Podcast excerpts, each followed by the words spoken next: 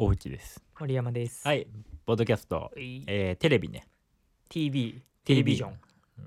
TV、うん見てますか？テレビは。テレビは見て、いや、見てるんじゃない？あ、見てますす一応僕も見てますけあ、ど。本当ですか？はいえーみ、見てんだ。俺見てないんだよね。あ、そう。うん、ここ半年ぐらい見てない。テレビねえから。なるほどね。うん。あの、見たくて、あ、じゃああえて見ないんじゃなくて、見たくても見れないってこと。そうそうそう。なるほど。え、なんかテレビさ、うん、なんやかんやさ、うん、なんか。ワイドショーとかさ、うん。見ちゃうけどね。面白い？面白い、うーん、いや、まあ、情報取りに行ってるって感じだけかもしれないけど。あーとりあえず流してるみたいな。うん、朝とかさ、えーとりあえずあの見るとりあえずあの加藤浩次の顔見とくみたいなえ、YouTube じゃダメなの？YouTube よりはさ、うんなんか世の中の動き的なことをキャッチするにはテレビの方がダイレクトじゃない？おー速報的な意味ではねなるほどね。いやまあうんヤフーニュースとどっこいどっこいかもしんないけうど、なんん。かそういう感じはあるなるほど。うんそうっすか。俺全然テレビ見ないんですもけど。ともとでもテレビっ子とかじゃないもんね、うん多分ねそうあだよねの昨今テレビがはいちょっと面白くないって言われて久しいじゃないですか。まあ何かとねあそうそうそう。あのちょっとその話をうん今日ちょっとしたいと思ってるんですけども。テレビがうん面白くないことについて、そうそうそうそうそう。んんなんで面白くないんだろうってうん思うと、はいまあなんかいろいろ考えはあるんですけども、うん、なかなかピンとくるものがないので、逆に逆にですね、うんあの今面白いコンテンツといえば、うん、もう一つしかないじゃないですか。ブレイキングダウンね。もう今一番面白いで確定です、これは。あの、ブレイキングダウンが一番面白いんですけども。分かってたけど、うん。いざそう言われると面白いなやっぱそうそうそう。ブレイキングダウンと比較して、うん。なんかこうテレビのつまらなさみたいなのをうん。ちょっと出していけたらななんて思うんですけども。OK ブレイキングダウンの方向性的にね。そうそうそう。のその似たような方向でテレビでやると、コロとえーうん。と コロね変なとこで区切っちゃった。とまあその違いねうんうん。ちょっと思うんですけどもね。はいあのーブレイキングダウンの俺面白いところ1っていうのがさ、うんあのー割と素人が何者かになるっていうところがすごく面白いと思うんですよ。うんうんうん。あのーブレイキングダウン知らない人のために簡単に言うとですね、えーあのー本当に素人が、うん。あのー売れるためにうん。ブレイキングダウンに活躍して、うん。で、えっ、と、まあ、そこで試合をするんですけども、うん。まあ、試合に勝ったから有名になるってわけじゃなくて、試合に負けてもうん。めっちゃ面白いやつだったらうん。有名になれるっていう、あのーなんつうの、仕組みというか、そういう番組なんですよ。ブレイキングダウンっていうのは。対して、あのーテレビっていうのは、ある程度有名じゃない人って出れなくないですか？ああ その、うん。まあ、発言力とかうん影響力っていうのが、うん。えー事前にある人こそ、うんえー輝く舞台というのはテレビ。そうそうそうそうそう。何者、なんかまあその、若手芸人の、うんえー、なんか番組あるじゃないですか。あれに出てくる若手芸人っていうのもさ、うんあれじゃ劇場でかなり人気のある人がついにテレビに登場みたいなやつが結構大多数を占めるじゃないですか。ああ本当の、ね、本当の無名の人たちがうん出ることってないと思うんですよ。確かにあの、うん吉本のさ、うんあのプラスマイナスのさ、うんあの岩橋ってうん。わかる、うん。わかるわかる。うん、あの、あの人でしょ？ちょっと大きい大きい人でしょ？うん。あの人ってさ普段全然テレビ出ないんだけどさ、うん。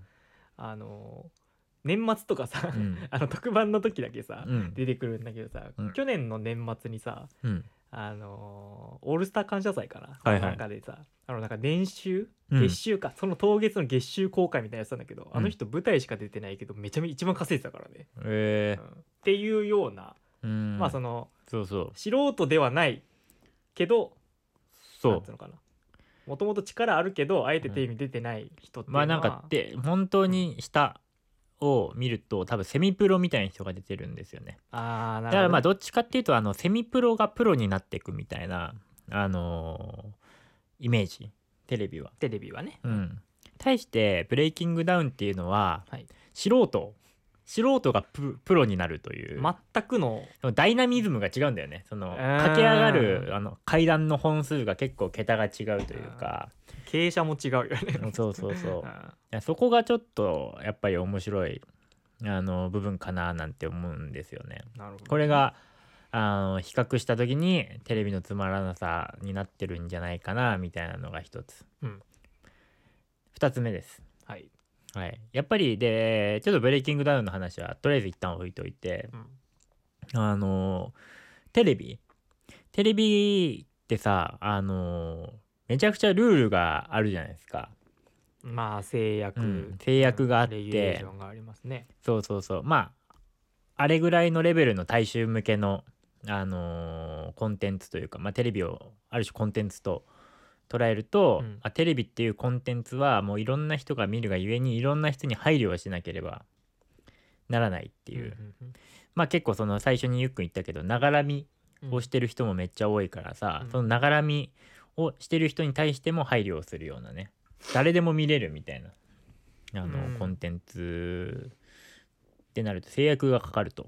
でやっぱりその制約があのー水曜日のダウンタウンぐらいだと、うん。なんかそのギリギリのラインを攻めにいってる感じがなんかめちゃくちゃ面白いなって思う時はあるんですけども、うん。うん、なんか基本やっぱ制約の中でできることをなんかお気に入ってる感じがうんうんうん。ちょっとテレビのつまらなさに結構つながってるのかなと思うんですけどこれどうですか？あーその、うん。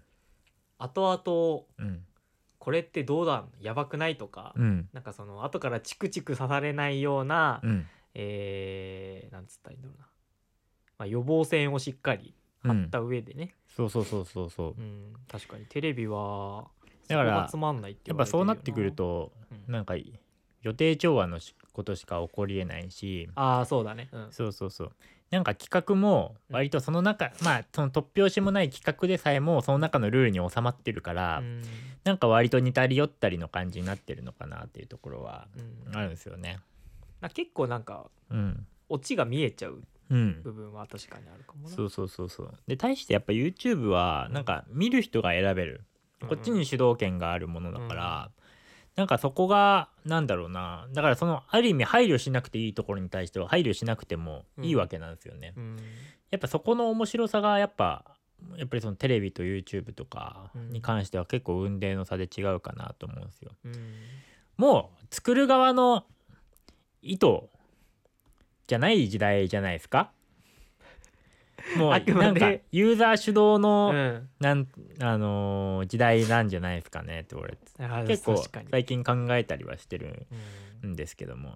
やっぱりどこれまではやっぱその作るなんか生み出す側に全部主導権があったものが、なんか割と今ユーザーにあのなってる現象って結構いっぱいあるかなとは思うんですよね。まあそのうちのでっかいところがまさにその映像コンテンツだったりするんじゃないですかなと思ってるんですけど。どうですか？うんそのここ数う年ん。単位とかだと思うんだけど、うん。より、えーそれが顕著になったのがね。うん。なんかいつの間にか、うん。そのまあ、テレビうん。まあ多分今もそうだと思うんだけど、うん。その見る側がうん。どう思うかうん。っていうのは、うん。なんかその別にどうでもいいっちゃどうでもよくて、うん。その何をどう面白くうん。なんかそのやるかみたいなね、っうん。ていうその企画力とかそのプロデュースした内容をとにかく楽しめみたいな。っうんうん。ていうこういうふうにこういうものだからみたいな、うんこういうふうに笑なんか笑えだの感動しろだのっていうその規定の感情の押し付けみたいなね。そうそうそう。まあ確かにテレビはあって。うんうん。片や YouTube っていうのは、うん。さっきも言ってたけどそのうん。無名のさどこの誰かもわからないやつらうん。が、えーいろんなことをやっていて、うん。それにだからそのこう思ってほしいとか多分あんまないんだよね多うん分ね、結果だけが、うん。まあそのリアリティを持ってうん。描写されてるっていうところがあって受け取り方っていうのが人それぞれっていう部分で、うんうん。なんかそこは確かにそのこれを見てうん。何かだからそのよくあるじゃんあのよくうん。いいねと思った人はグッドボタンとチャンネル登録をお願いしますっていう語尾のさうん。その背景ってさ、うん。そのなんていうのかな特定の感情を抱いたら、うん。いいねとかじゃなくて、うん。とにかくなんか気に留まったら、うん。みたいなところあるじゃんね。なんか,、そういうなんか自由度、うん。どう受け取るかはその人のお好きにどうぞっていうその自由度っていうのはなんか評価されてるしなんかまあなんかそうだよねみたいな、うん。これが大きく大きいコンテンツになってテレビとひっくり返るっていうのはなんかうん。当然の流れだったかもなみたいな。そう。で今から話すこと今全然まとまってないからとりあえず話してみるんだけどあのーテレビ側が、うん。あのーなんだろうな。あのーまあ結構大きなところで言うとなんかうーんうーんなんて言うんだろうな。全くうまく言えそうにないな。テレビ。側がさあのー主導する？そのだからコンテンツを作る側うん。が主導する場合とあの顧客がうん。主導していく場合とでコンテンツのあり方ってどう変わるんですかね？おーなるほどね。うんでやっぱりそうそうだね。で俺そうやっぱりその結構それは思う今パッとね全然あのパッとだから間違えてる場合もあるんですけども、はい。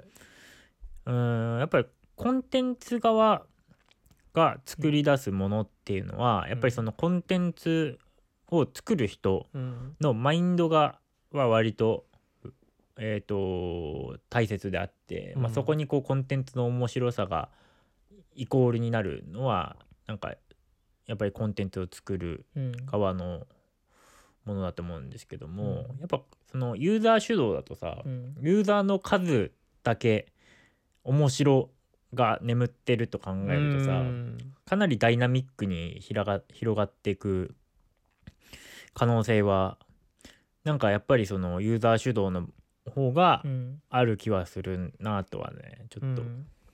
思ったりはするんですけどもね。テレビだとうん。なんか一本のさうん。レールな感じするんだよな、うん。その企画がの導入からうん。オチまでの流れがうん。一本のレールですごい綺麗に作られてる。うん。だけどそのレールって多分そんなにその発信してからうん。ゴールするまでの分岐って多分そんななくて、うん。そうそうそうっていうのはなんかうん。ある気がして、うん。かたやその YouTube とか、うん。いやそのインターネット系のねうん。なんかそのコンテンツっていうのはなん。うんか入り口もいっぱいあるし、うん。なんかそのそれを見たことによってど,、うん。どこに波紋が広がるかみたいなうん。意味でも、なんかその企画力みたいなところではと多分テレビには到底及ばないじゃんなんとなく。その、うん。企画のなんていうのかな、えー整然さっていうかうん。整ってる感じうん。だけで言えばそれがいいか悪いかは別として、その綺麗か綺麗さかどうかっていうところでは、うん。なんかそのある意味いい意味でうん。こう舗装されていないうん道な感じがするから、うん。なんかそういう意味でなんかなんていうのかな視聴者っていううん。ものが、うん。なんかそのレールのなんかパーツになっていってうん。作っていってるっていう感じはするから、なんかあのー視聴者ありきのうん。視聴者がいないとテレビもそうなんだけど、うん。より視聴者がいないと完結しない、うん視聴者がいて初めて出来上がるさうんなんかまあコンテンツっていう感じで、うんうん。なんかテレビとは少しなんか属性が違うかなってういうん。感じはしたけどね。これちょっと俺もうまく言えないな なんて言うんだろうね、うん。でも確かに飽きたよなテレビの感じ。なんかその全部が全部じゃないけど、うん。そう飽きたんだよな。なんかやっぱりルールがあるからさ、うん。どうしてもつまんないって思う反面ですね、うん。あの皆さんはあの寿司三昧の NHK 規制の動画は あのご存知でしょうか？あれ何年前だあれ。あれ何年前なんだろう？俺知ら結構前だ時代は知らんけどあれ。ちょっとあのなんかリンクとか、うん。もしあのあったら。おぼ覚えてたら貼るんですけども、あのめっちゃ面白いの。例のね。あの例のあの寿司寿司三昧のあのキャッチフレーズあるじゃないですか。あの両手を叩いてこうパッと広げて。そうそうそう。自分の店名を言うみたいな、言うのね。あるんですけどもなんかあの NHK ってそのあれなんだよね。そのあ商標登録してる名前を言えないんだっけ？まあなんかその NHK は権利の関係でね。そうそうあとはその要はその広告宣伝みたいに当たるようなうん、発言になってしまうっていう場合だと店名とかは晒せないっていう。そうそう。そこは民放の違いで、なんかあるね。七段前の人が多分インタビューの時に あのいつもの決め台詞の「はい七段前」って両手を叩いてから。あの言おうとした瞬間にあの NHK の権利権利が行使されてそこだけカッなんかカットされて静止画みたいになるっていう あの動画があるんですけども。自然なカット。なんかあれは最高にさルールのなんかルールを巧みに使った面白さがあるよね。NHK 側は面白いものを作ろうって思ってやってないんだけど、まあそこもまた面白い、そうだね。ううん。ん、だからなんかルールがあるがゆえにそれを巧みに使うみたいなのは多分、うテレビが面白くなる結構突破口なのかなとは思うんですよ。うん。だからさっきもちらって言ったようにその水曜日のダウンタウンが、うん。まあ放送してる内容に賛否はあれど、うんうん、なかなかこうテレビとしてかなり強いコンテンツとされてるのってそういうことじゃないかなう、ん。思うわけなんですよね。うん。まあ、YouTube もね YouTube とかはね、まあ、そのルールとかはあの YouTube 上のルールっていうのはもちろんある,、んですけども、うんまあ割となんかないじゃないですか。ないに等しいというか、うんそうだね。うん。まあ、割とその差別用語とかそういうのはダメだけどうんみたいな、あの枠組みはあるけどみたいな、うんうんやっぱりその分やっぱそのテレビが持ってるその足かせが、あの逆転する瞬間みたいなのはちょっと面白いかもしれない、確かにうん、って思いますね。うんうん。ブレイキングダウンってめっちゃ面白いよな。見てないの？えー先日え？うん。昨日かな？うん。これを撮ってる日の昨日かな？うん。6がねうん、多分やってたんだよねあ、そうそうそう。あの、11月3日の本戦ね。6の本戦。後半はペーパービューということでなんか、すごいよね。ブレイキングダウンってさ、まだ発足して1年ちょっとだよ。それに、なのにもう6回もやってんだよ。もう一大ムーブメントとかっていう感じでもないよねもうかなりうん。なんていうのかなメジャーになったっていうかそうそうそうそうそう。あれも、やっぱなんだろうな。あの、やっぱうん出た人もさ、うんあの出場する人もさ全員がさ YouTube のチャンネルやら Twitter とかを持っててさ、うんなんかそこでやっぱそのブレイキングダウンの舞台裏とか、うん。あの試合直前のなんか映像とかさ、うんうんうんなんか出てくるんだけどその、うん。えげつないそのブレイキングダウン一つに対するコンテンツの量っていうのがえげつないのね。あー確かに。うん、だこういうのってなんだろう。今まであったかうんみたいな、このぐらいなんかやっぱテレビだと1個になるじゃん。1個にうん集中してうん。みたいななってくるんだけど、なんかこういうなんかその膨大な量を見せられるみたいな、うん。それこそ本当に全部見るのに1日かかるみたいな,、うん。うん、なんかブレイキングダウンの本編だけ見ても語れないものみたいなのがあるみたいなのって結構すごくないみたいな、うん。その行動もかなり面白いし、そうだね。ブレイキングダウンもある意味さ、うん。なんかその推しみたいなうんうん。なんか概念をさうん。なんかよりなんあか強固に。強固にさせた感じあるよね。うん。なんかアイドル文化のあの推しの感じとも違う、とそうそうそうそうとは全然違違うんだよう推しって感じ。そうそうそう。もうちょっと本当にパーソナルな。でそれこそ個人のチャンネル持ってるからさそうそう。もう個人個人のなんかエピソードみたいなのがかなりがっつり見れるからさ、うん。やっぱそういう点やっぱそのあの一昔前のそのアイドルうんのね AKB48 とか系のね。うん、系の秋元康系康系のなんか楽しみ方とは全然違うというか、うん。そこはまたなんか惹かれるポイントだよなとは思う。そうだね、うん。なんかああやって、まあ、こうやってシリーズがさ、うん。まあ、その1年ちょっとでうん。こうやってコンスタントに行われてるっていうことは、うん。まあ、当然その需要があるっていうのは当然のこととして、うん。その出る側うんに対してもさその無名でもこうやって成り上がれるうん。みたいな、うん。そのなんていうのかな入り口のある意味の広さみたいうなん。のをさしっかり残したままうん。だから今もさそのそのかといってこの6からさ、うん。今後続いていく中でさうん。多分このスタイルは多分変わらないじゃん、うん。その生え抜きというか、うん。無名の人をどんどん集めていくみたいな、これが多分さあの今までのうん。なんていうのかな。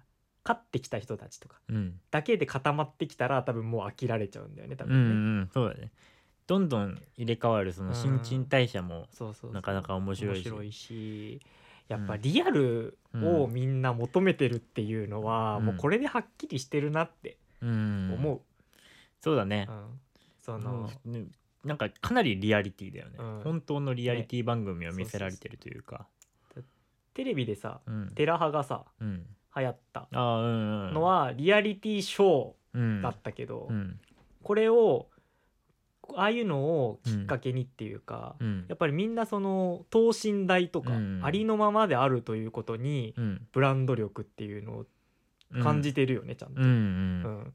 でそうだね。やっぱそれに比べるとそれのさっき言ったテレビの話ちょっと戻るけど、うん。テレビっていうのはあのさっき言ったみたいにいろいろなうん。あのまあスポンサーとかね、うんコマーシャルとかのあれのまあ都合とかもあったりして言いたいことを全部出せない中でうん。最大化する面白さを、うんっていう部分でやっぱりどうしてもだからうん。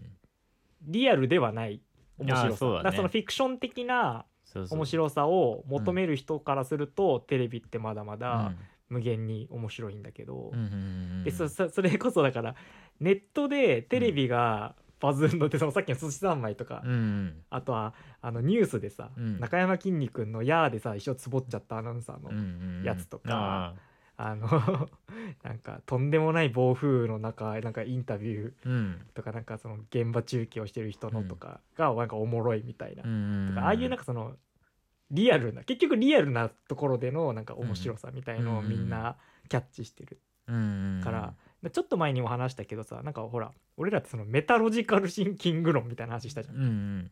ちょっとだからそのメタな思考がみんなもうかなりきなんかこう洗練されてるからこそ、うん。やっぱその予測不能なうん。ありのままのリアリティっていうところにやっぱり飛びついていく。うん。やっぱ見てる人も成長していくわけだからさ。そうだね。ん。いやほんとそうコンテンツの量に応じてね。うん。そうだね。そう。だからそこに対してやっぱテレビっていうのは多分コミットできてない、うん。うん感じはすごくあるのかなとは思う。そうだね。そう見てる人がうん。進化してる。うんこれはかなり大事だよね。うん。今言われてすげえ納得かと。だからいつまでたってもなんかむあの旧来的な方,、方程式でやってる感じは、まあ、ちょっとテレビだとあるのかなみたいなのはうん。